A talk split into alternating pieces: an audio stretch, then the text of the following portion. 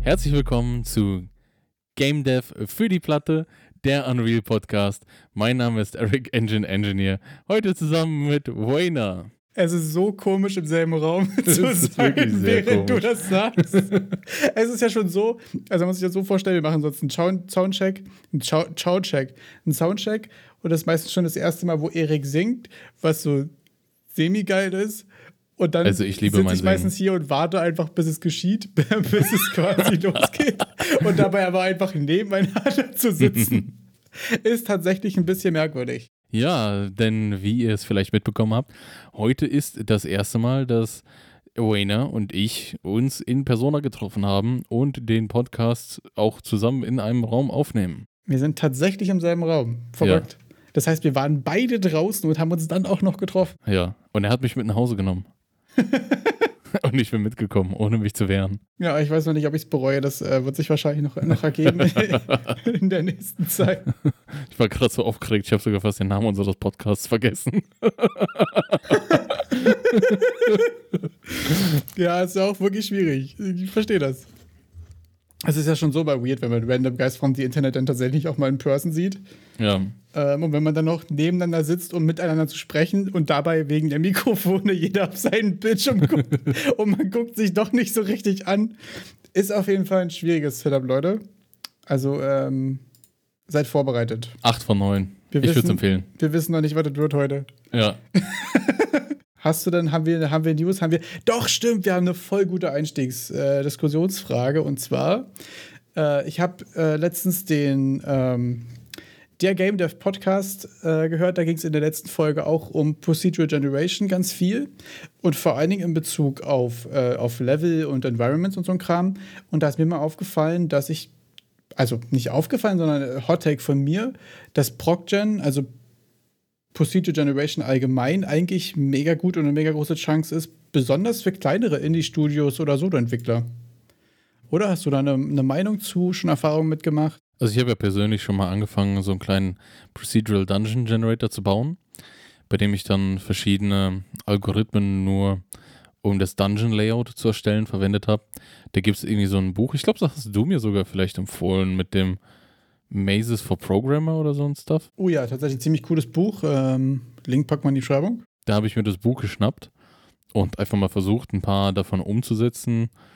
In Kombination mit irgendeinem mäßig guten Tutorial von, von YouTube habe ich das Ganze dann irgendwie so ein, so ein Frankenstein-Monster da zusammengebaut. Mit den Algorithmen von aus dem Buch. Und ja, ich, ich kriege jetzt Dungeons hin man kann jeden Raum erreichen, aber das Problem ist, die sehen halt scheiße langweilig aus. also sind quasi nur verschiedene, verschiedene Shapes und genau. dann quasi Gänge, die verbinden und so weiter. So klassisch Traditional Roguelike oder wie kann man sich das vorstellen? Ja, genau. Das sind äh, größere Räume, die dann verbunden sind durch Korridore. Und ja, dann zeigt er mir gerade ein Bild, das einfach eins zu eins meinen Erfahrungen entspricht. Weil ich habe ja auch ein bisschen Procedural Dungeon Generation mit dem Roguelike-Tutorial hier gemacht, dass ich dem, dem Dev Along, dem ich die ganze Zeit folge. Und da habe ich auch letztes Mal schon erzählt, dass ich Räume habe, die verbunden sind und das Ganze ziemlich, ziemlich rudimentär aussieht. Und wenn ich davon erzähle, dann hat man natürlich ein ganz anderes Bild im Kopf als das, was es in Wirklichkeit ist. Haben wir eigentlich das Bild reingestellt in Discord oder habe ich es nur dir geschickt? Hast du mir Screenshot. was geschickt? Ich hatte dir was geschickt, in Discord, auf dem man dann wirklich. Also, falls wir es noch nicht, bis die Folge online ist, wenn wir es in Discord gepostet haben und dazu noch ein weiteres Meme, was ich letztens auch gefunden habe, wo ich daran denken musste, wo es darum geht, äh, was meine Freunde denken, wenn ich sage, dass ich Spiele entwickle und was ich eigentlich tue. Und dann ist da einfach nur so eine ganz normale kleine Bitmap quasi von so ein paar ähm, generierten Räumen, so ganz, ganz rudimentär. und einfach genau, es sieht eins zu, es sieht wahrscheinlich noch ein Stück besser aus als das, was ich bis jetzt geschaffen habe. ist auch wirklich, glaube ich, das klassische Roguelike-Setup, wo man auch als ein kleines Ad-Symbol sieht, was ja im Normalfall immer der, der eigene Spieler ist und so. Ich habe auch ein Ad-Symbol, also. Ja, das ist auch traditionell, also das gehört ja. auch tatsächlich dazu. Ich glaube, damit muss man anfangen und ähm, ja, ich glaube, wenn nicht, ist es auch kein, kein Roguelike mehr tatsächlich. Krass. Ganz offiziell Genre aberkannt. Ganz offiziell, Wayne, Wayne hat es ausgesprochen.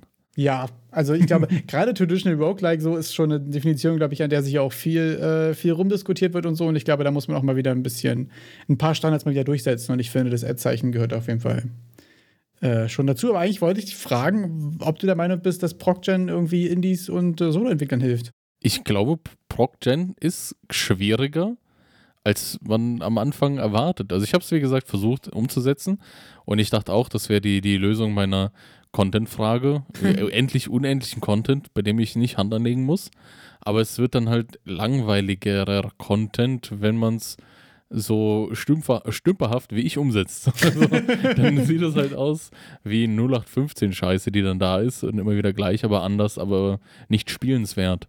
Und dann dachte ich mir, gut, dann vielleicht zehn handcrafted Levels, die man mit, mit Liebe durchspielt, als dann irgendwie unendlich viele hingerotzte Dinger. ich finde, das bringt uns fast zu einem anderen Thema und zwar, wie man irgendwie ProcGen gut macht, weil ich glaube wirklich, was du auch meinst, so nur random generieren ist irgendwie schnell sehr seelenlos und sehr, sehr, sehr langweilig dadurch, irgendwie sehr, sehr flach. Ich glaube, was tatsächlich am meisten Sinn macht und was auch mit dem, in dem Podcast ein bisschen behandelt wurde, beziehungsweise da gibt es ein ziemlich interessantes Video von Jonas Tyroder, wie seine Islanders die, die Inseln gemacht haben. Und da meinte er nämlich auch, dass es viel mehr Sinn macht, quasi erst handcrafted Kram zu machen und erst wenn du genau weißt, worauf es dir ankommt und was du gerne machen willst, dann darauf basierend quasi die, die Regeln für deine, für deine Procgen-Sachen zu machen. Weil ich glaube, du musst es erst quasi von Hand bauen, um rauszufinden, was du genau brauchst und wie es genau aussehen muss, um dann eben, um welche Algorithmen zu schützen. Ich glaube, wenn du die ins Nichts bastelst, so, dann ist es, glaube ich, relativ einfach, da ähm, nicht zu erreichen, was man erreichen möchte, ganz blöd gesagt. Mhm. Ja, also doch, kann ich mir vorstellen. Aber da, da sind meine Fähigkeiten noch nicht weit genug ausgebaut. also da müsste man ja, äh, das, vor, das setzt ja ein bisschen voraus, ein Level, ein spielenswertes Level überhaupt erstellen zu können. Und da startet es ja schon. ja, das finde ich auch, ähm, wirft ja auch designtechnisch immer ziemlich viele schwierige Fragen auf. Ne?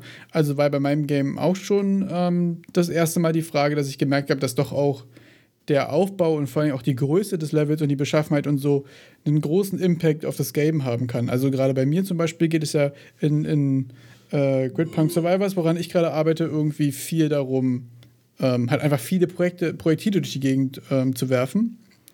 Und das macht eben genau in einem engen Space irgendwie, hätte ich jetzt hohe Wände und enge Räume oder so, halt wenig Sinn, weil die die ganze Zeit irgendwo gegen Wände klippen und dann macht es einfach keinen Spaß mehr. Sondern ich brauche schon relativ große und weite Flächen. Auf der anderen Seite habe ich in meinem kleinen Projekt aber nicht viel Space für Optimierungen und Performance und so weiter. Und deswegen kann ich keine große, weitläufige Map machen, weil ich einfach nicht viele Gegner darstellen kann und deswegen wäre es dann mega leer. Also da merke ich auch, dass wirklich äh, so Level und Environment auch einfach einen riesigen Impact auf Gameplay haben. Und ähm, wenn wir noch zu dem Punkt zurückkommen, dass wir auch mit dem Early Access Geschichten so, wenn die Mechaniken stehen und mehr Content produzieren auf der Tagesordnung ist, dann glaube ich, kommt Procedural Generation am ehesten ins Spiel, dass wenn du dann sagst, ja, ich habe, das sind meine Mechaniken, so soll sich das spielen und du weißt, was du machen sollst, wie die Level aussehen sollen, dann kannst du anfangen, dir Gedanken zu machen, wie, wie kriege ich jetzt unendlich viel Content da rein. Ja, ich glaube, da muss man nochmal groß unterscheiden zwischen, ähm, das war auch in dem, in dem, in dem Game Dev Podcast ähm, häufig auch das, das Thema, ähm, habe ich quasi Tools, die Teile generieren oder habe ich eine Toolchain, die mir ein gesamtes Level hinklatscht? Also ich kann ja auch einfach einen Wald und für Wald und für Berge und für Mauern oder so mir einzelne quasi Tools bauen, mhm. die mir einfach nur das Level bauen erleichtern und nicht abnehmen. Dann hat man trotzdem noch diesen manuellen Flair, dass man sagt, ich, ich habe die Mauer jetzt hier genau hingebaut, wo sie hin soll, aber trotzdem sieht sie jedes Mal halt total unique aus und passt aber genau da auf den Spline hin, wo ich es hingepackt habe und so weiter. Mhm. Also da gibt es ja auch viele Hybridlösungen und ich glaube, da also besonders da ist, glaube ich, für viele Indies zum Beispiel eine Chance. Also als Indie hast du ja nicht Zeit, jedes Haus irgendwie mit, mit Sachen zu bestücken oder jeden Flusslauf irgendwie noch mit ein paar kleinen Ecken und Kanten und ein paar Steinen und ein paar Pflanzen und so zum Kram mhm. zu machen. Das ist ja einfach nicht, das kannst du ja eventuell, wenn du alleine bist oder ein kleines Team nicht leisten. Aber wenn du es schaffst, dir ein Tool zu, schra äh, zu schrauben, was dir einfach einen coolen Flusslauf machst, dann kannst du das ja unendlich weiter wiederverwenden für jedes handcrafted Level, was du trotzdem ja von selbst machst. Also ich glaube, da gibt es auch immer viele Zwischenstufen, wo man immer gucken muss, ob es sich lohnt, da die Zeit fürs Tooling zu investieren. Aber ich glaube, langfristig macht es natürlich Sinn. Also wenn du für, für Städte, für Mauern, für Wald und für Wasser quasi Toolketten hast, dann kannst du das nächste Level ja relativ gut bauen. Wenn jetzt natürlich Wüste dazukommt, schreibst du quasi ein neues Tool oder passt ein paar Regeln an. Aber prinzipiell kommst du dann ja auch in die Größe von Content deutlich leichter rein. Das heißt, du gehst dann mehr in die unterstützende Generation. Also dass du trotzdem immer noch den, den, den, den Entwickler hast, der da unterstützt wird durch verschiedene Tools, die er sich geschrieben hat.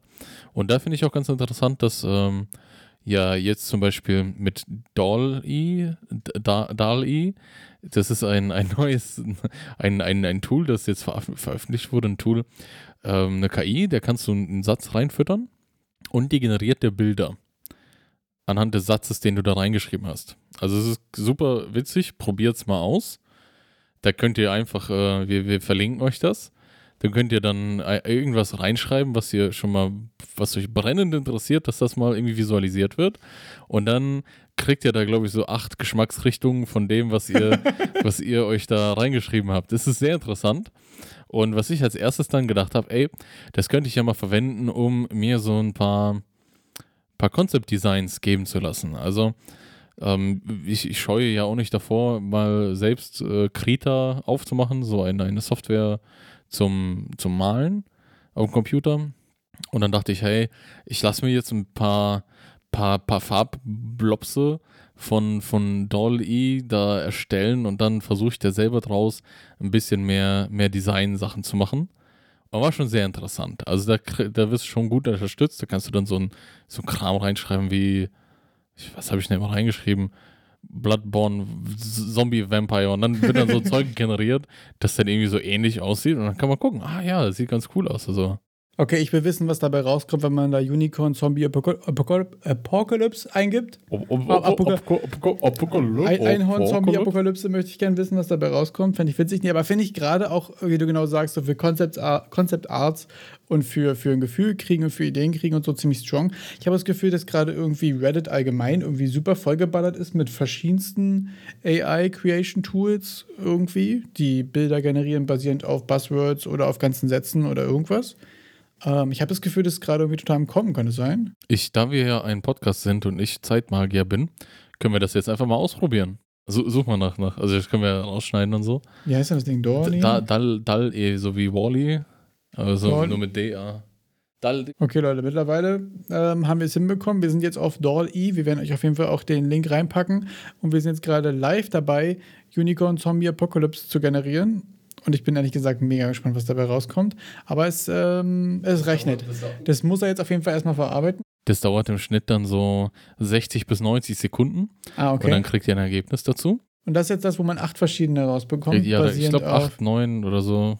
Ein paar Geschmacksrichtungen von dem. Abgefahren. Nee, das ist wirklich cool. Auch gerade wenn du zum Beispiel, ich glaube mal so Placeholder-Icons und so brauchst. Wie ist denn das? Wenn du jetzt hier was rausbekommst, ist das quasi CC0? Kann man das einfach benutzen oder wie ja, funktioniert das? Ich glaube schon. Es gab ein paar Gerichtsurteile zu Kunst, die von KI entwickelt wurde. Oh, wir haben ein Ergebnis. Okay.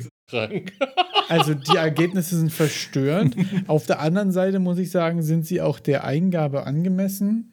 Also ich würde sagen, du machst jetzt einen Screenshot davon, weil die sind sehr, also die sind unique und das werden wir auch posten. Auf jeden Fall einmalig. Die werden wir auf jeden Fall mal für die Nachwelt sichern. Aber ja. strong auf jeden Fall. Na, also gerade wenn ich jetzt zum Beispiel mir überlege, wenn ich jetzt hier irgendwie Mana Potion eingebe oder so, kriege ich bestimmt gerade so für Game Jams oder für Prototypen oder allgemein für Placeholder-Kram, kann ich mir gut vorstellen, dass man hier dann ganz cool ähm, ja. Sachen bekommt. Also gerade wenn es lizenzfree ist. Da, da Wayner jetzt hier äh, gerade damit beschäftigt ist, eine Mana Potion sich basteln zu lassen, wollte ich noch weiter über die rechtliche Situation sprechen. Also ich habe auf Reddit irgendwie nur mitbekommen, dass einer versucht hat, die Rechte einzuklagen für irgendwas, was von einer KI erstellt wurde, aber dann vor amerikanischem Gericht XY dann dadurch, dass es ja keinen echten Creator gibt, also dadurch, dass ja nichts dahinter steht an Personen, ja kann man das auch keinem zuordnen. Also okay, es ist irgendwie, du, du kannst es dir halt auch irgendwie nicht sichern. War dann irgendwie das Problem. Also du kannst es for free benutzen, aber du kannst es auch nicht exklusiv für dich beanspruchen. Irgendwie so war die, war die, war die Problematik. Wir haben jetzt Mana Potion Ergebnisse, die werden wir natürlich auch mit euch teilen. Und die sind tatsächlich ziemlich solide. Wenn ich mir jetzt denke, ich bräuchte jetzt ein Placeholder Icon für Mana Potion, finde ich zwei, drei wirklich strong. Und die könnte man ohne Probleme, man müsste sich quasi nur den weißen Hintergrund einmal wegcutten. Aber das kriegt selbst ein Pleb wie ich mit GIMP hin in 10 Minuten. Ähm, und dann ist das tatsächlich eine, eine wirklich solide Sache. Also ich, man müsste sich mit dem rechtlich mal beschäftigen, aber ich glaube auch gelesen zu haben, dass man die quasi frei usen kann. Und solange wie man nicht kommerziell unterwegs ist, was ja bei Prototypes und Game Jams und so ja auf jeden Fall der Fall ist, ähm, kann ich mir das mega gut vorstellen. Gibt es bis jetzt diese ganzen Generator-Sachen, aber meistens nur in 2D, oder? Hast du schon was mit 3D gesehen? Ich habe nur 2D gesehen. Also okay. 3D stelle ich mir auch sehr, sehr sch schwieriger vor. Sage ich einfach mal, allein von der, von der Datenstruktur. Da hast du ein ziemlich schwieriges Problem vor dir, wenn du ein Mesh generieren willst. Ist auf jeden Fall ein deutliches Stück komplizierter, ja. Ja. Aber ja, finde ich interessant. Also gerade für Icons und für, für Kartengames zum Beispiel auch so Placeholder Card Art zu bekommen. Definitiv. Ich mir mega strong vor. Also ich habe es, wie gesagt, persönlich auch noch mit dem, dass äh, du dann nochmal Hand anlegen kannst und mit ein paar rudimentären Art Skills, also wir hatten jetzt die Mana Potions, die waren alle hauptsächlich blau. Ja, dann macht man einen Filter drauf, macht noch die bisschen hier, ein bisschen rumgespielt und kann man die rot machen. Ja? Und dann hast du auch mit, mit wenig Bearbeitung, ja, Nachbearbeitung. könnte man auch einfach nach einer Health Potion suchen, dann wäre die schon rot. Aber ich weiß, was du meinst. Ja, also ich sag, ich sag mal, ich, ich finde es auch sehr interessant, sich davon inspirieren zu lassen und dann nochmal ein bisschen Hand anzulegen, um das nochmal einen, einen Schritt vorwärts zu bringen. Also ich sehe gerade, der hat da irgendwas eingegeben. Was ist es? Genau, also ich habe jetzt hier Sci-Fi Textbox eingegeben, weil ich eigentlich gerade versuchen wollte, damit UI auszudribbeln. Äh, es hat aber nicht so gut funktioniert. Aber auf der anderen Seite muss man sagen, dadurch, dass jetzt hier als Buzzword Box mit drin ist, sind das jetzt 2D-Bilder, aber mehr oder weniger von 3D-Objekten. Ähm, das heißt, das sind nicht nur 2D gezeichnete Sachen, sondern wirklich hier auch, ja, es ist einfach ein Bild von einem Objekt was meiner Meinung nach dreidimensional äh, sein soll. Das heißt, auch als Concept Art für 3D-Sachen äh, würde das auf jeden Fall gut funktionieren. Ich glaube, es kommt ein bisschen auf die Buzzwords drauf an, dass man irgendwie da in die richtige Richtung kommt. Kann man theoretisch basierend auf einem einen neuen Run starten eigentlich? Das ähm, ich jetzt interessant. Ja, du kannst das Ganze einfach nochmal neu laufen lassen und müsstest andere Ergebnisse bekommen. Ah, okay. Das heißt, man kann ja aber auch Infinite rein, reingrinden, gucken, ob so lange bis hier was rauskommt, was man sich vorstellt. Also es ist auch so, dass bei der, bei der, bei der KI, du hast dann, wenn, du hast dann irgendwie so die Variation, du hast ein paar, du hast dann großartig alles gesehen und dann im Endeffekt werden andere neue Läufe nur äh, Variationen davon sein. Okay, verstehe. Das war aber ziemlich cool auf jeden Fall. Wir packen den Link mal auf jeden Fall in die Beschreibung. Das sind aber eben genau solche Sachen, wo ich sage, das ist doch gerade für, für Solo-Entwickler und für Prototypes und so mega strong. Weil sonst muss man sagen, selbst irgendwie so dumme Placeholder-Icons sich zusammenzupacken, dauert ja auch auf jeden Fall länger als 60 Sekunden hier irgendwie was generieren zu lassen. Das ist doch ähm, gerade für Gamejets und so stelle ich mir das mega stark vor. Einfach auch um nochmal Zeit sparen zu können. Finde ich aber sowieso interessant, wo wir jetzt gerade dabei sind. Ähm, ich finde, dass bei Procedural Generation immer sehr viel über Level und Environment gesprochen wird und sehr selten über Sachen, die tatsächlich einen Gameplay-Impact haben, so direkt, was jetzt irgendwie Skills, Waffen oder sonst irgendwas angeht, oder? Da wäre ja ein, ein glänzendes Beispiel Borderlands dafür, da die Waffen bei Borderlands alle procedurally generated sind. Das stimmt. Da ist, glaube ich, auch eine große Balancing-Frage dahinter wie, wie das Ganze, weil ich glaube, da, kann, da, können, da hast du bestimmt auch die Möglichkeit, irgendwie richtig broken Kombinationen zu bekommen. Ich glaube, das ist der Spaß an, das an stimmt auch wieder, ja. häufig Sachen zu. Also, das ist ja auch an Roguelikes, finde ich, häufig der größte Spaß, wenn du es schaffst, Kombinationen zu bekommen, die das Game halt einfach kaputt machen. In einem, in einem guten Sinn, was ja auch einfach Spaß. Da gibt es übrigens auch ein gutes Video von GMTK drüber.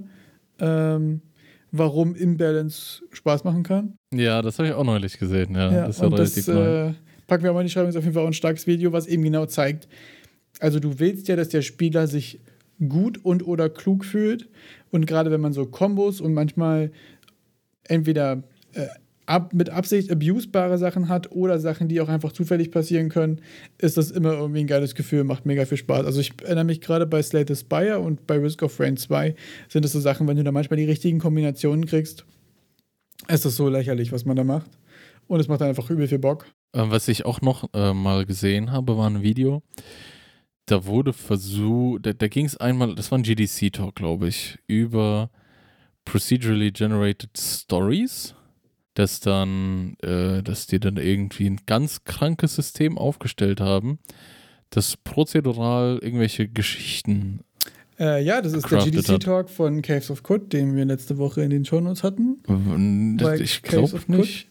Also ich, bin, ich, wäre mir jetzt ziemlich sicher, dass das, also es gibt auf jeden Fall auch einen GDC-Talk äh, von den Entwicklern von Caves of Code, die einen darüber gemacht haben, wie sie die History der Welt generieren. Und da gibt es auch ziemlich abgefahrene Systeme, wo quasi erst beschlossen wird, wer wen hasst und dann wird iterativ Events erzeugt, die zu diesem Hass geführt haben, um dann nachher irgendwie eine, eine in sich schlüssige Geschichte zu haben.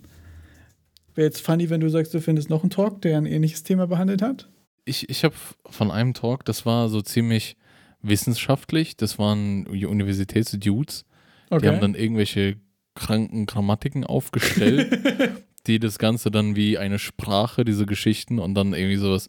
Der war schon ein bisschen abgefahren, okay. bisschen abgefahren. Also ich, ich, ich fand Compilerbau fand ich verständlich. Und dann, ich sag, und, und ich sag, das war abgefahren, was da passiert ist. Also. Okay. Das klingt auf jeden Fall crazy, ja, das muss ich mir mal angucken. Ich äh, versuch's rauszufinden. Ich versuch's rauszufinden. Ja, du kannst es ja mal in Ruhe raussuchen. Wir packen mal die Notes und guck, ich gucke es mir zum nächsten Mal an. Ich habe mir übrigens die, äh, die Doku vom PSX D-Make von Bloodborne angeguckt. Und? Und muss sagen, es war wirklich auch ziemlich cool gemacht. Also ich fand es sehr interessant. Ähm, weil man hier ja auch einfach wirklich so eine Einzelperson hat und nicht irgendwie ein Studio oder irgendwas und wirklich ihren Prozess da auch so Schritt für Schritt zu sehen mit, wie ich die Systeme aufgebaut habe und wie ich dann quasi so 90er Jahre Game Design mit aktuellen Tools, aber in den Spiel wieder in dem Stil von 90ern irgendwie oder ins frühen 2000ern, fand ich irgendwie einen ziemlich interessanten, witzigen Talk. Also war auf jeden Fall, also ähm, äh, Doku, war auf jeden Fall ziemlich cool. Ich fand auch ganz also was mir auch richtig im Kopf hängen geblieben ist, ist dieser Punkt, an dem sie sagt, ja, damals hat man, damals war 3D neu das und deshalb hat man 3D jedem in die, in, ins Gesicht geklatscht, wo Alles ging. musste sich rotieren, weil es ist 3D. Genau. Da musste ich aber auch direkt dran denken, auch diese, also da muss man, da gibt es auch Ausschnitte zu, wir verlinken auch einfach nochmal, ähm, wie man in dem Inventar quasi die Items so einzeln selektieren kann und die drehen sich quasi auf so einem, auf so einem Kreis quasi und werden dann immer so vorgeschoben, wie in so einer, ja, weiß ich nicht, wie, wie, wie, wie in so, so einem Revolver. Ja, so, genau. Oder? Und dann hast du das gefokuste Item, was sich auch nochmal dreht, so, weil, Leute, es ist 3D und wir sind im 3D, wir sind in einem Raum und das Model ist auch 3D. Also wirklich, das ist mir vorher ehrlich gesagt gar nicht so bewusst gewesen, aber als sie das meinte, war ich so, ja, voll. Ja, und dann hatte sie auch noch mit den, mit den User Interfaces mit diesem, dass das der X-Button über dem Gegner sich auch nochmal dreht und alles, dass alles ja. wirklich 3D sein musste und das ein für die Zeit stand, auch designtechnisch. Und das fand ich dann, ist nochmal so eine, so eine andere Ebene von, ich habe verstanden, was da passiert und ich versuche das zu replizieren. Ja, fand ich auch total abgefahren. Fand auch eine Sache sehr witzig, als sie dann, äh, kurzer Spoiler-Alarm für die für, für, das, für die PSX äh, Bloodborne Remake, als sie meinte so, ja und am Ende hier der und der und das ist dann irgendwie ganz dramatisch, weil der stirbt und hat sie gesagt, it's like sad and all the fun stuff. das war so, ja, es war traurig, halt so lustige Sachen. also fand es ja in dem Fall nicht so lustig, sondern einfach so spaßig, also ne, von wegen ist eine Experience und so. Aber das war irgendwie so ein geiler Satz, der ist irgendwie hängen geblieben. Hast du News dabei für ich, ich, hätte, ich glaube, es gibt neue Assets, noch, oder? noch mehr Procedural Generation sogar am Start. Du hast noch was zu Procedural Generation am Start? Ich habe, ich hab, äh, das ist schon ein bisschen her. Ähm, ich, ich, äh, Nvidia macht ja auch ganz schön viel kranke KI-Scheiße. Und ich habe von Nvidia auch schon mal ein Text-to-Image-Tool äh, ausprobieren dürfen, was auch ziemlich, ziemlich coole Sachen macht. Äh, das nennt sich Paint Me a Picture. Gaugun 2 AI Art Tool. Ich würde mal sagen, gebt es mal ein und spielt mal ein bisschen damit rum. Und zwar auch noch zum Hintergrund, ich war jetzt, da ich ja Berlin besuche, war ich im Futurium. Kostenlos könnt ihr da im, am Berlin Hauptbahnhof reinlaufen und euch das anschauen. Dort gab es auch ein Tool, bei dem ihr mit, mit simpleren Farben, Teile des Bildes selektieren konntet, die ein Berg sein sollen und so und dann ganz schnell äh, Dinge procedural generaten konntet. Ähm, ich werde auf jeden Fall dann auch nochmal da äh, Einhorn Zombie Apokalypse eingeben und wir werden einen Vergleich machen. Was haben verschiedene Tools zu dem kranken Satz zu sagen? Das fände ich jetzt interessant, das mal gegenüberzustellen. Wer, wer ist kreativer? Ich glaube, Dorle wird kreativer. Ich glaube, du hast bei Paint Me Picture musst du schon noch mehr, mehr Restrictions eingeben. Okay. Aber kriegt man dadurch dann vielleicht ein genaueres Ergebnis, gerade wenn ich jetzt an, an die sehen, die sehen sehr realistisch aus. Also das sind, Ach so, okay. Das sind richtige Szenen, wie, die sehen fast aus wie Fotos. Ah, okay. Ist also dann noch ein anderer Stil einfach. Klingt aber ziemlich cool, ja. Wäre natürlich nachher irgendwie total, total geil, irgendwie so in diesem Zukunftsszenario, wenn du sagst, du hast verschiedene Tools, für verschiedene, für 3D, für Landscape oder für Icons und so. Oder dass du das in einem Tool halt quasi als Präferenzen hast, dass du noch irgendwie einen Stil oder eine Anwendungsmöglichkeit gib, mitgibst. Ja. Das äh, wäre auch wirklich ziemlich stark. Wo, wo ich habe, wo, wo ich zum Beispiel noch gar kein, oder ich zumindest noch nicht gesehen habe, Procedural Generation ist wirklich bei, bei Spielmechaniken. Das ist das, was ich vorhin meinte, dass ich irgendwie das Gefühl habe, es ist ja. wenig Gameplay-Impact. Achso, achso, dann wirklich so kann man da irgendwie was. Ich kann mir das gar nicht vorstellen. Also ein bisschen. Also so ein bisschen gibt es ja sowas wie ähm, in manchen Spielen ist es ja so, dass wenn du jetzt zum Beispiel sehr viel nur auf Headshots snipest, dass die Gegner irgendwann Helme aufhaben und so, was ja so ein bisschen ah, ist es jetzt Procedural Generated oder ist es hardcodierte Mechaniken, finde ich so ein bisschen schwierig. Äh, ich kann mir vorstellen, dass man zum Beispiel in Zukunft äh, so Boss-Movesets oder Boss-Phasen zum Beispiel Procedural generaten könnte. Mhm. Oder auch, also gerade so Waffen und Interaktionen und so sind, glaube ich, das, was bisher schon so ein bisschen erforscht wird. So. Also es werden ja immer Sachen, Spells und so weiter, werden ja immer modularer. Und dementsprechend könnte man natürlich auch sowohl die Spells, die du benutzt, als auch die die Gegner benutzen, da irgendwie modular machen. Ähm, ja, auf der anderen Seite muss man sagen, so ein richtig, richtig gutes Roguelike, und wir kommen jetzt endlich wieder zum Thema, wozu wir immer kommen müssen, Souls-like zum Beispiel, gibt es ja noch nicht, dass man irgendwie sagt, okay, man macht jetzt irgendwie verschiedene Movement-Sets oder verschiedene Stärken und Schwächen, die man aber prozedural generiert. Ähm, Gerade bei Gegnern, finde ich, ist bisher noch nicht viel gemacht worden. Jedenfalls nicht, dass ich mir darüber bewusst wäre. Ähm, so ich weiß nicht, ob das Nemesis-System so das ein bisschen. Das wird, hätte ich jetzt nämlich auch gesagt, das so Nemesis-System. Aber das ist ja eigentlich, ähm, einfach strichen, nur was die Geschichte angeht, oder? So wie ich verstanden habe, hat dein Gegner dann auch Schwächen gegen die Waffen oder so oder Stärken, mit denen du den dann niedergestreckt hast. Also.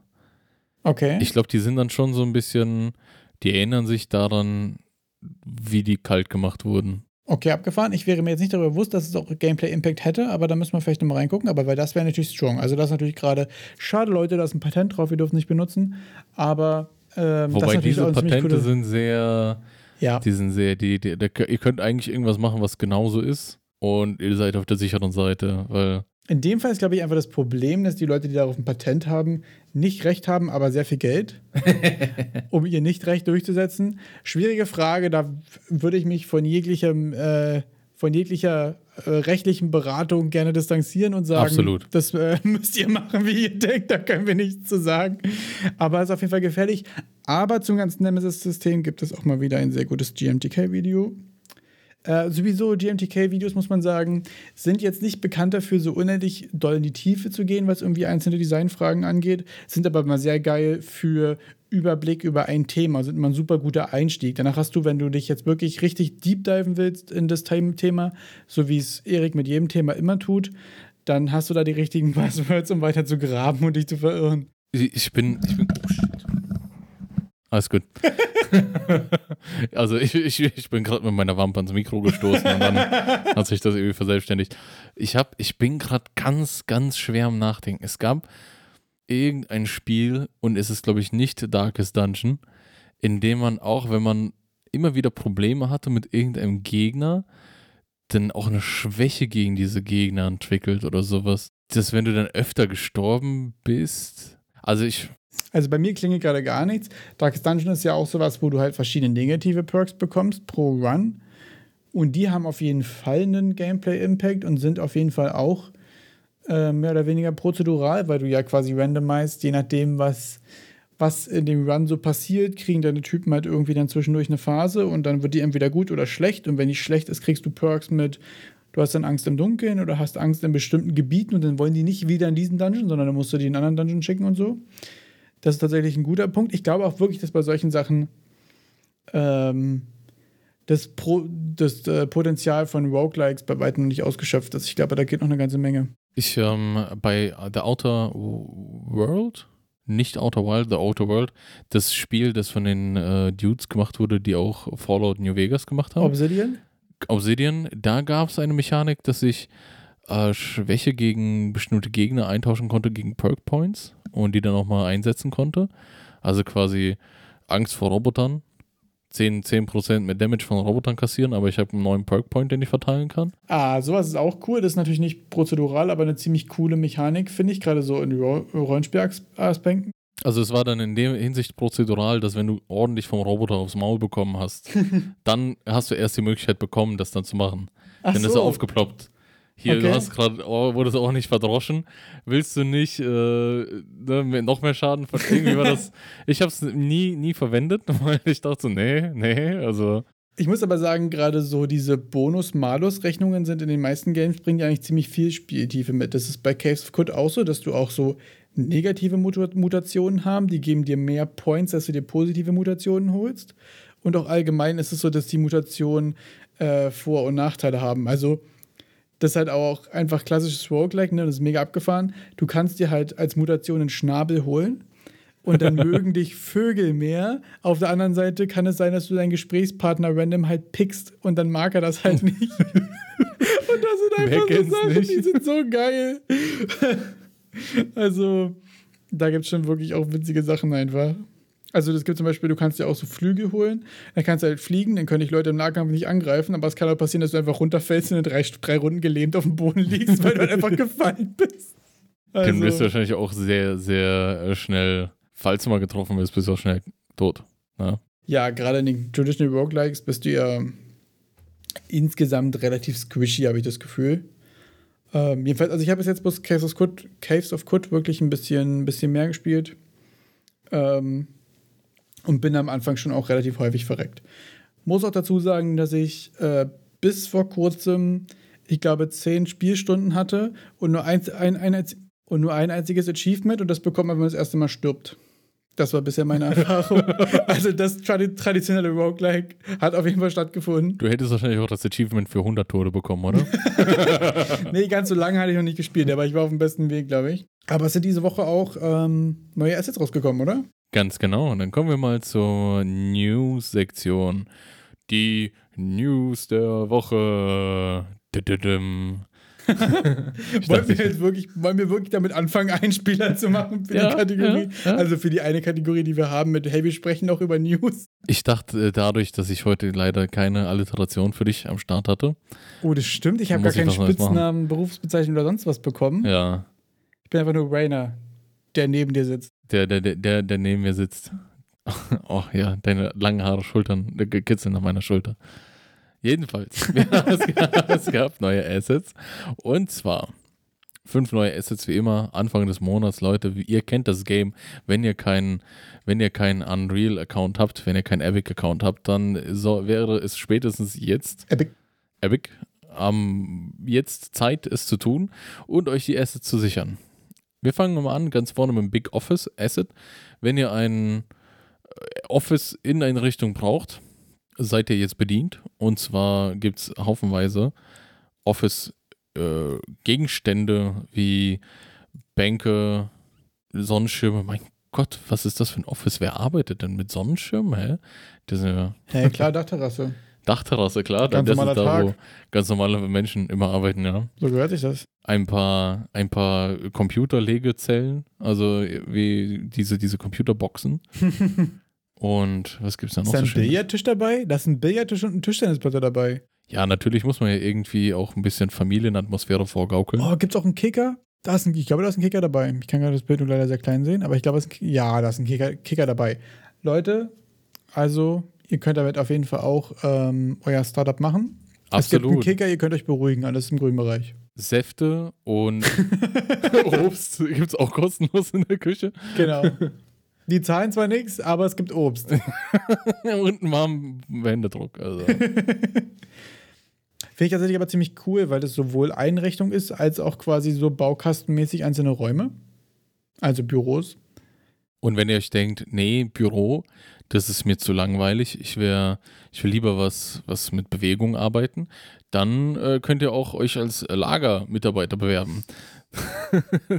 ich habe mich gerade schon gefragt, wie du jetzt die Überleitung zum Lager machen willst. Ja, witzigerweise, ich habe ich hab einen Sommer in einem Lager gearbeitet. Das war eine witzige Angelegenheit. Ich muss aber auch ehrlich sagen, dass ich heute das Gefühl habe, egal welches Thema es geht, sagst du, ja, da habe ich ja auch schon mal gearbeitet. ja, Erik hat alles schon mal gemacht. Ich, ich habe viel gemacht. Und ähm, da habt ihr dann eben Lagerinneneinrichtung. Storage House Set, da könnt ihr euch dann den Gabelstapler-Simulator machen. Und Gabelstapler-Simulator, schaut rein. Es sind viele äh, selbst betitelte AAA-Assets für das Storage House Set. Die sehen auch ganz gut aus. Muss eben vom Artstyle passen. Das kann aber jeder für sich selbst entscheiden. Dann haben wir noch ein Open World RPG Toolkit. Und was hältst du davon? Das sieht schon mal ziemlich cool aus irgendwie. Guck jetzt gerade rein. Ähm, ich versuche jetzt hier gerade mal irgendwie den, äh, ein Gefühl für den Umfang zu bekommen. Word Ma, äh, Word, ich kann heute echt irgendwie nicht sprechen. Word Map, Word Map Discovering Areas, Tasks, Waypoints, Teleportation Points. Kompass, Quest System, Minimap, Interaction. Das Interessante ist, dass dort auch viel äh, repliziert ist. Also der Kompass, Quest-System, das Inventar, da ist viel Menü replicated so dass ihr das Ganze dann auch online verwenden könnt, so wie ich verstanden habe. Ja, mega stark. Also ich muss ehrlich sagen, ich dachte jetzt, okay, es ist wieder hier irgendwie so ein bisschen RPG, okay, Combat System, irgendwie drei, ähm, drei Stats irgendwie oder so, die man leveln kann, aber es geht tatsächlich gerade um den ganzen Open World Metakram, also eine Karte, ein Kompass, ein Quest-System und so, eine Minimap und auch so grundlegende Interactions und Menüs. Finde ich ehrlich gesagt super stark. Und wenn ich jetzt hier sehe, hier gibt es ein Menü mit Game Start, Settings, Texturqualität, Volumen, Game Widgets und Pause. Dann überlege ich gerade fast, ob ich mir das Menü vielleicht nicht mal raussnacke und in Gridpunk Survivors reinpacke, damit ich mich nicht damit beschäftigen muss, wie man ein ordentliches Menü macht. Jetzt hat er lang genug damit gewartet und jetzt kann er sich endlich woanders rippen. Und Inventar ist auch dabei. Also tatsächlich alles außer Combat und Waffen und Mounts und so ein Kram, was ich sonst häufig in den Paketen sehe. Quasi alles andere ist drin. Also die komplette Hülle für einen, ähm, für einen Open World RPG. Ähm, Finde ich jetzt auf dem Papier erstmal ziemlich strong. Ist, glaube ich, wirklich auch ein cooles Template, wo man entweder sagen kann, ich wollte schon immer so eine Art von Game machen und ich will es aber nur designen und nicht programmieren. Und auf der anderen Seite, wenn man sagt, man will irgendwie einzelne Systeme sich davon rauspicken. Also finde ich wirklich ziemlich stark. Absolut, und damit hat man die Hülle. Und wenn man sich fragt, wie man die Hülle befüllen kann, da kommt dann die MySQL Integration mit ins Spiel. Denn wenn wir äh, Items machen, zum Beispiel, also zum Beispiel einfach Items und ab einer gewissen Größe macht es Sinn, das Ganze in der SQL-Datenbank im Hintergrund zu füttern oder zum Beispiel Benutzerkonten in SQL-Datenbanken, die dann vielleicht verschlüsselt sind, zu lagern für euer Open World MMO, das ihr programmieren wollt. Ich wollte jetzt auch gerade, ich war kurz davor, gerade reinzugrätschen und zu sagen, Leute, sowas ist wirklich nützlich, wenn ihr es braucht. Aber benutzt es bitte, bitte.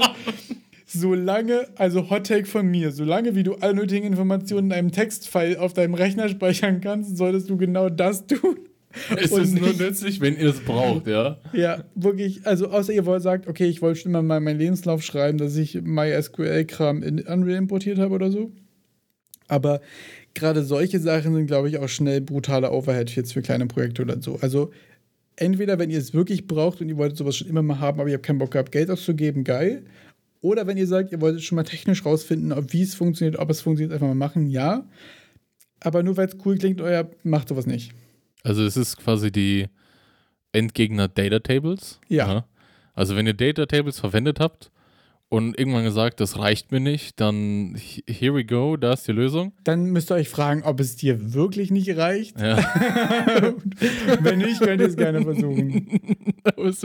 es ist, das, war, das war eine gute, gute, gute Frage, ob es einem wirklich reicht oder einfach nur zu blöd ist für die ganze Geschichte. Weil bei mir hat es bis jetzt immer nur daran gelegen, dass ich zu dumm war für irgendwas und dass ich richtig verwenden konnte.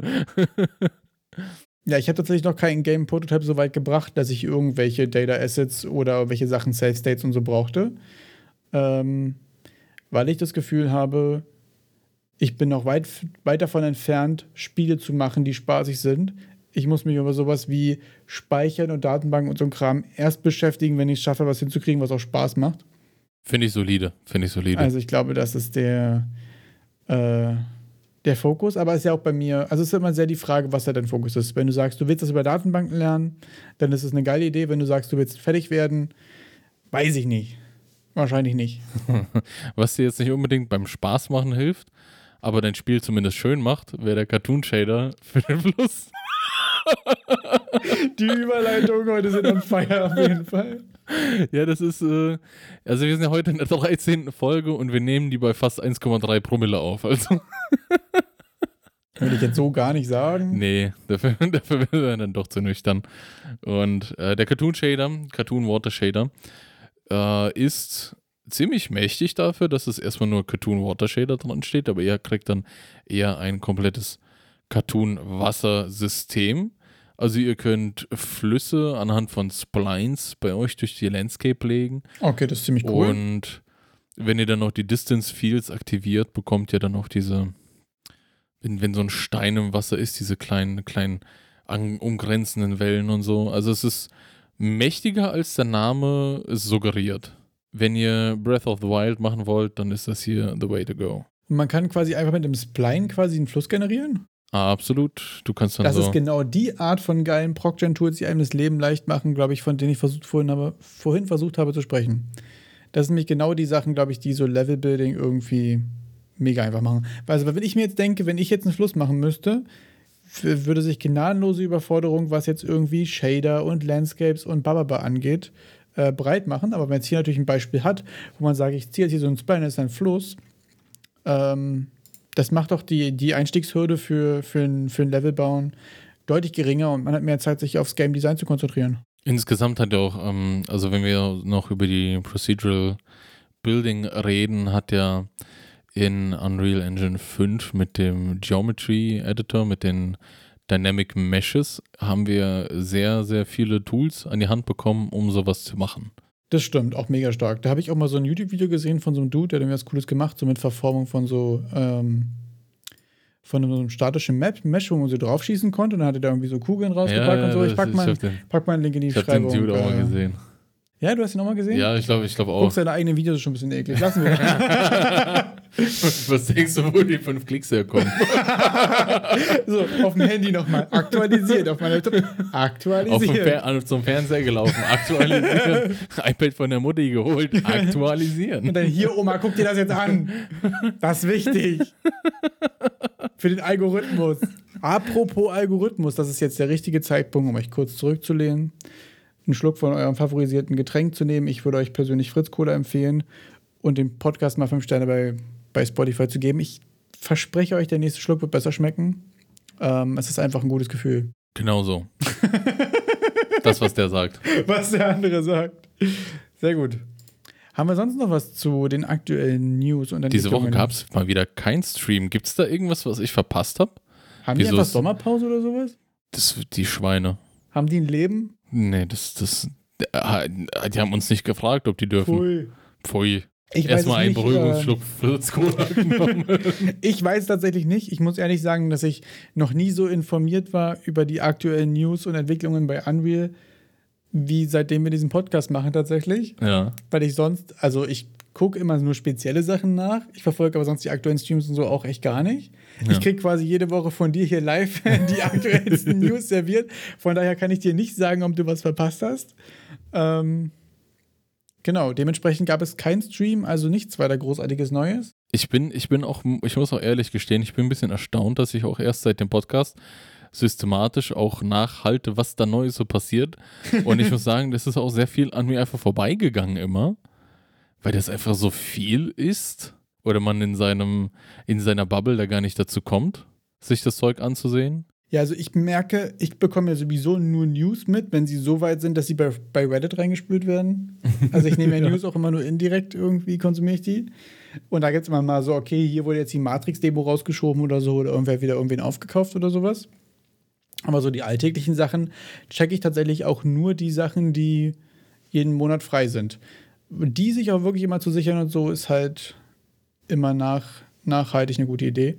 Ich finde auch, wahrscheinlich gibt es das schon, aber gibt es ein Game Jam eigentlich oder ein anderes Format, wo man einfach nur aus den freien Assets ein Game macht?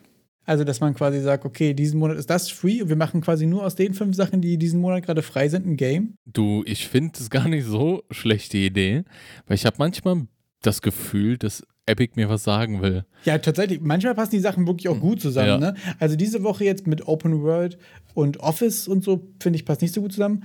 Aber ich finde, Office und Storage passen inhaltlich gut zusammen und auch Open World und äh, der Water Shader und so zum Beispiel stacken wahrscheinlich auch einfach schon ziemlich gut miteinander. Also basically brauchst du dann noch ein Combat-System und dann hast du ja irgendwie auch schon ein Game. Okay, also nur ein Combat-System ist wahrscheinlich ja. auch die Untertreibung des Jahrhunderts. Aber, fünf Minuten. Ja. Und In fünf Minuten mache ich ja das. Nur eine Story quasi und ein paar Quests. Story lassen wir procedural generaten. Ja, no klar, problem. genau. ich hatte letztes Jahr hatte ich das Gefühl, dass Epic versucht hat mit mir zu sprechen durch die Free Assets dass ich ein, ein Horrorspiel machen sollte. Stimmt, ein Halloween-Game ja, war, ja, ja. war also, brutal basierend auf den Assets, oder? Ja, witzigerweise habe ich ja fast gar nichts von denen verwendet, weil ich dann irgendwelche anderen Sachen geholt habe. Aber ich hatte es zumindest vor. Das war der Anlass für, die, für das, das, war der Anlass. Halloween-Projekt. Das, ne? war, der, das war ja, der Anlass, ich aber ich habe es dann nicht verwendet. weil ich dann diese, es gab da irgendwie so ein Horror-Dining-Room und die Assets waren viel zu qualitativ Deshalb hat das quasi mein, meine Performance komplett getankt. Ah ja, okay. Und dann habe ich gar nicht verstanden, wie dieses Dismemberment und also irgendwie Hände abschießen System funktioniert. Hatte ich nicht gepeilt. Ja. Ging, äh, war mir viel zu kompliziert und dann am Ende habe ich komplett andere Sachen verwendet.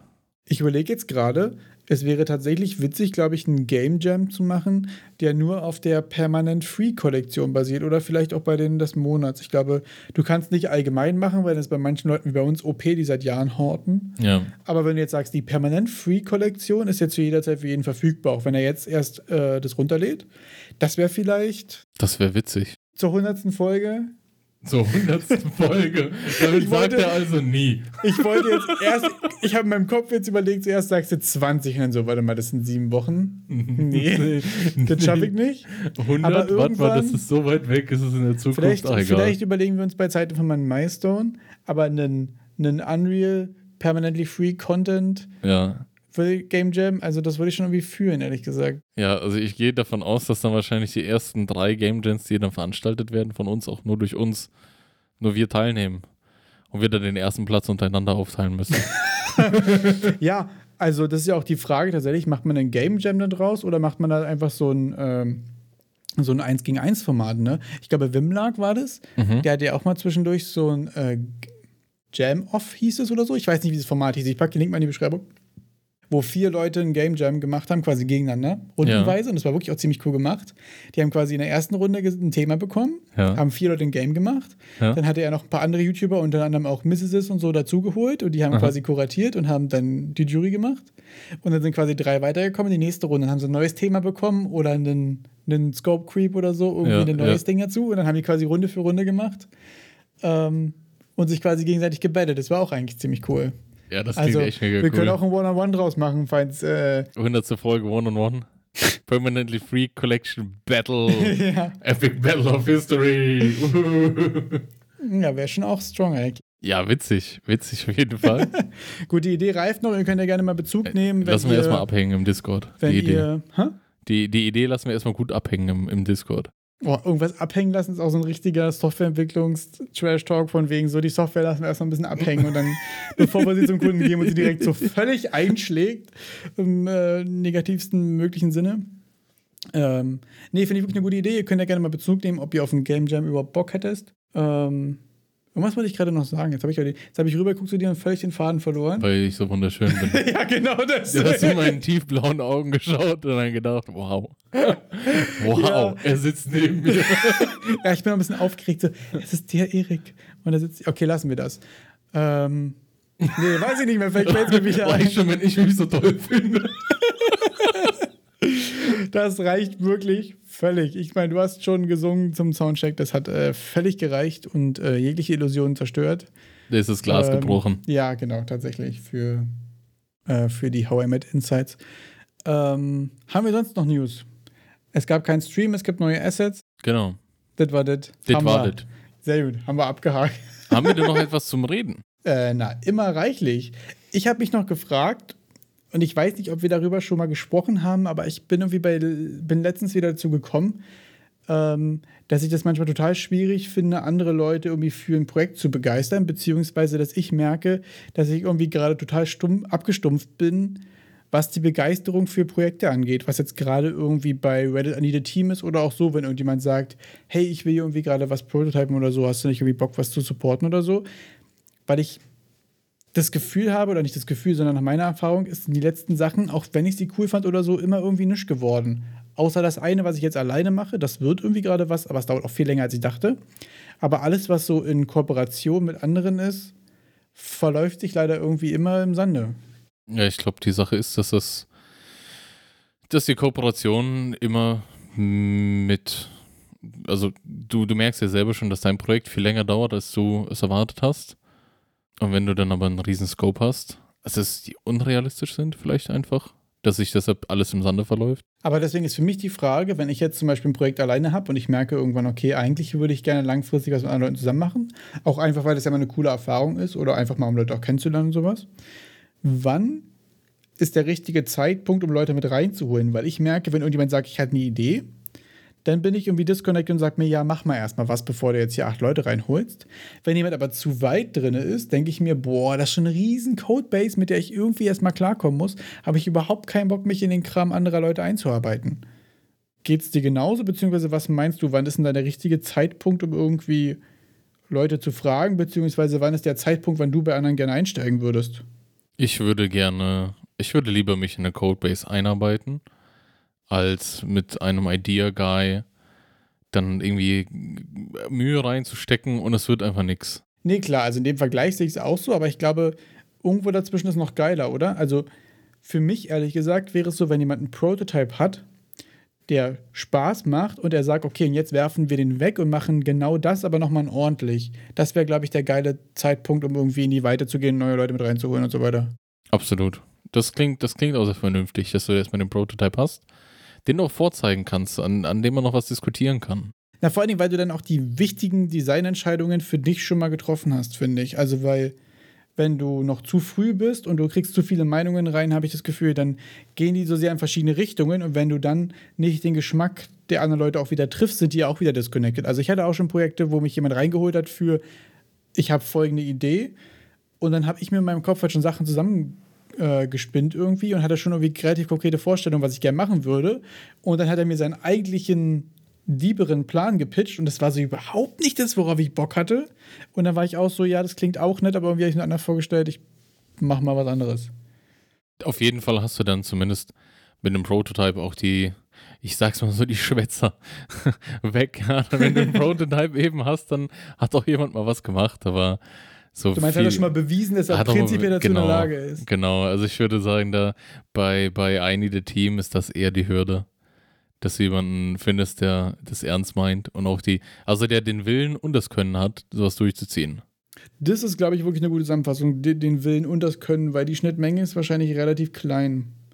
Ich glaube auch wirklich, dass der, der Wille irgendwie fast das größere Problem ist, weil viele Sachen, gerade in Unreal muss man sagen, es ist ja auch so leicht zugänglich. Man kann sich das wirklich ja auch relativ schnell beibringen.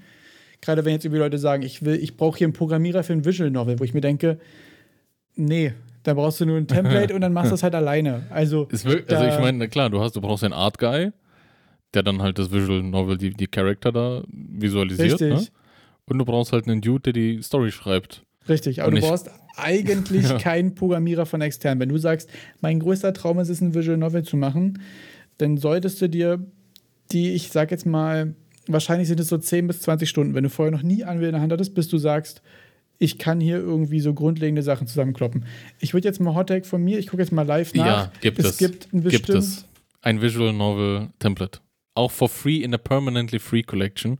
Okay, dann haben wir mal ganz kurz, es ist wirklich Visual Novel Framework, Ja. ist permanently free, ist ein volles System mit Dialog und mit Und, Optionen. und dies, ich, ich, ich mein, mein Hot Take ist, das ist auch noch der Overkill. Also, da gibt es auch äh, Visual Novel Python Frameworks. Stimmt, da gibt es das eine, was, was Das quasi eine. bekannt dafür ist. Ähm, Und das, ihr braucht echt nicht mehr. Also da, für ein paar 2D-Bildchen anzuzeigen, braucht ihr jetzt nicht die Unreal Engine anzuknüppeln. Also. Und das ist, glaube ich, aber auch mein, mein, mein, mein Hot-Tag dahingehend, wenn ihr Leute für euer Projekt finden wollt, lasst es nicht so wirken, als wärt ihr faul. Weil das ist das, was ein Softwareentwickler oder ein Programmierer oder andere Leute allgemein so mega disconnect. Also was mich auf jeden Fall immer irgendwie direkt ähm, irgendwie eine Abwehrhaltung bringt, wenn ich schon merke, der, der andere, dessen Idee das ist, der eigentlich dafür brennen sollte, hat sich nicht mal irgendwie Lust gehabt, mit dem mindestens zu beschäftigen. So, jetzt ist die Frage, will er nicht oder kann er nicht? Und das ist irgendwie beides nicht gut, wenn man an ein Projekt glauben will. Absolut. Also ich glaube, so ein bisschen ja. Eigeninitiative ist tatsächlich da der Key, um irgendwie Leute abzuholen. E egal, ob er nicht will oder nicht kann. Beides sagt mir, ich bin nicht der, der das ausbadet, ne? Na, ist bei beidem das hat man bei beidem das Gefühl, dass man irgendwie seine eigene Zeit verschwendet. Und ich habe muss ehrlich zugeben, schon bei zwei, drei äh, Projekten irgendwie dann auch was, was dazu beigetragen und irgendwie mal ein kleines System dazugepackt. Und hat sich sonst aber echt leider auch immer nichts bewegt. Und dadurch ist da, glaube ich, auch bei mir gerade so ein bisschen. Oh, Verbitterung ist so ein hartes Wort, aber ich bin da gerade so ein bisschen ernüchtert, habe ich das Gefühl, was die, oh, was, die, ja. was, die, was die Community und die Motivation der Leute angeht. Weil die, die schreiben halt irgendwie dann 200 Zeichen irgendwie bei Reddit, haben sich aber nicht, noch nicht Unreal runtergeladen suchen aber einen Unreal-Entwickler, der ihn das mal kurz fertig macht. So, und dann auch schon so, der mir das mal kurz fertig macht. Sind schon so zwei Wörter für, du hast die Ende noch nicht runtergeladen, was halt leider schade ist. Also ist jetzt auch überhaupt kein Front, also ja doch ein bisschen schon wahrscheinlich, aber ist so einfach schade, weil das häufig vertane Chancen sind und man könnte da irgendwie cool ähm, kollaborieren und Leute kennenlernen und Sachen zusammen umsetzen irgendwie auch. Aber das ist halt irgendwie dann nicht die feine Englische, wenn man quasi nur irgendein Trottel sucht, der einem irgendwas hinstellt. Weil ja. so fühlt man sich dann ja absolut, absolut. Also ja, in den, in den letzten Dingen, in die ich mal meine Zehen reingehalten habe, war das dann auch immer so, dass, dass es auch, ich, ich mich wundert es auch immer, wie viele Leute die zusammen kriegen und wie wenig die Leute dann aber auch einzeln können äh, in den, also dann, dann haben die jemanden, der sich dann schon als Sounddesigner bezeichnet und hast du das schon mal gemacht? nö, aber ich würde es halt gerne machen. Und dann werden dann halt auch Rollen verteilt und, und, und schon fast über Prozente verhandelt. und es ist echt noch nichts passiert. das finde ich auch interessant, wenn, wenn, wenn ohne eine Zeile Code über Geld gesprochen wird. Also es ist irgendwie auch wichtig, solche Sachen irgendwie vorher abzuklären. Aber wenn es noch, noch keinen Spielspaß gibt braucht man auch noch nicht über Zahlen reden. Ja, und dann, dann wurden schon 90% des Revenue verteilt und es hat, gibt noch keinen Programmierer in der Runde. Ja, und wenn du dann sagst, übrigens, und äh, Steuern und so, was? Oder so, hä, wir werden doch dann über Kickstarter gefundet für 50.000, weil wir brauchen 50.000. Ja. Äh, Leute, kurze, kurze Public Service Announcement: Wenn du 50.000 bei Kickstarter bekommst, musst du trotzdem Steuern dafür bezahlen. Glaube ich. Ich, ich guck mich ich nicht so an, als wäre ich ein ich Steuerberater. Ich bin der Meinung, irgendwo gelesen zu haben, dass du das trotzdem ganz normal versteuern musst. Ich bin auch nicht in der Lage, weder zu Rechtsberatungen noch zu Steuerberatungen, aber es ist meistens nicht so einfach, wie man sich das vorstellt. So viel kann ich sagen. Da also, bin ich kompetent genug, für das festzustellen.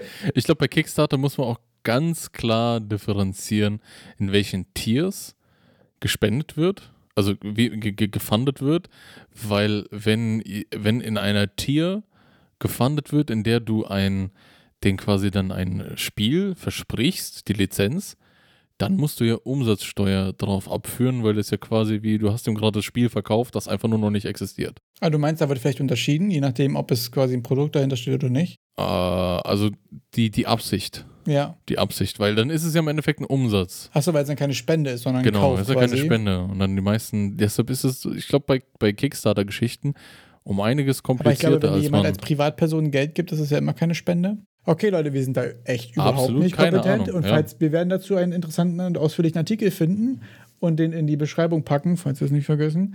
Und ähm, falls wir einen finden, weil das ist schon sehr, sehr, auch, auch ist einfach ein sehr kompliziertes Thema, da das deutsche Steuerrecht auch äh, kompliziert ist.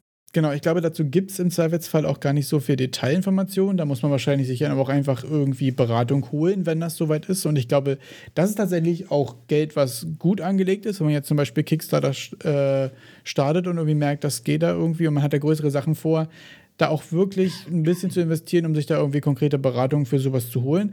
Was die ganzen Sachen allgemein im internationalen Kontext und so angeht, gibt es auch ein paar coole GDC-Talks zu äh, Legal Advice for Dummies oder for Indies oder so. Ähm, da bin ich auch schon der Meinung, sowas schon mal gesehen zu haben. Ähm, hab dann aber doch beschlossen, dass solange wie ich noch, nicht, noch keinen Spielspaß produzieren kann, ich auch das noch nicht sehen muss. aber das sind auf jeden Fall interessante Sachen. Sollte man wahrscheinlich irgendwie auf dem Schirm haben. Ich denke mir dazu immer, sobald ich irgendwie in Legal Trouble komme, dann habe ich ja zumindest schon mal ein Spiel, das es überhaupt wert ist, Legal Trouble zu Das bekommen. denke ich mir auch. Man, manchmal denkt man sich auch so, ich freue mich drauf, falls ich diese Probleme mal habe. Absolut, absolut. Also Ein das ist- Copyright-Claim? Geil, jemand hat mal viel gespielt. ja, wirklich, genau sowas. Also das ist, ähm, das ist vielleicht auch einfach ja mal ein Ziel, was wir für uns so formulieren können. Ja. Wir möchten gerne mal mit irgendwas so relevant sein, dass wir rechtliche Probleme bekommen. Ich glaube fast wirklich, mit diesem Wunsch können wir das Ding auch für heute beenden. absolut. Ich finde, das, das, das fasst die Stimmung auf jeden Fall auch cool zusammen. Wir wollen gerne mal irgendwas produzieren, was wichtig genug ist, um Ärger zu machen. Wie, Oder relevant zu sein Ich, ich habe ja das ja gesagt, das, das Projekt von Lilith, das mit dem Bloodborne PS1-Game, also das wäre ja auch schon genug, um irgendwie Legal Trouble zu verursachen. Deshalb, das ist mein, mein Traum. Ach so, ja. Hm? In der letzten Sowas Folge meinst du, ja. ja. Das ist auf jeden Fall, das stimmt. Daran, dar- daran, daran kann man Erfolg messen, Leute. Also falls ihr irgendwo mal irgendwelche Claims oder irgendwo Ärger bekommt, freut euch. Ihr müsst es mal positiv sehen. Ihr, seid, Absolut. ihr habt Impact und ähm, damit würde ich wie immer dir noch die letzten Worte überlassen.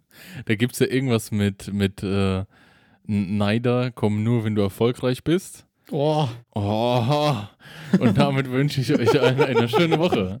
Wir sehen uns, äh, hören uns nächstes Mal. Ciao. Ciao.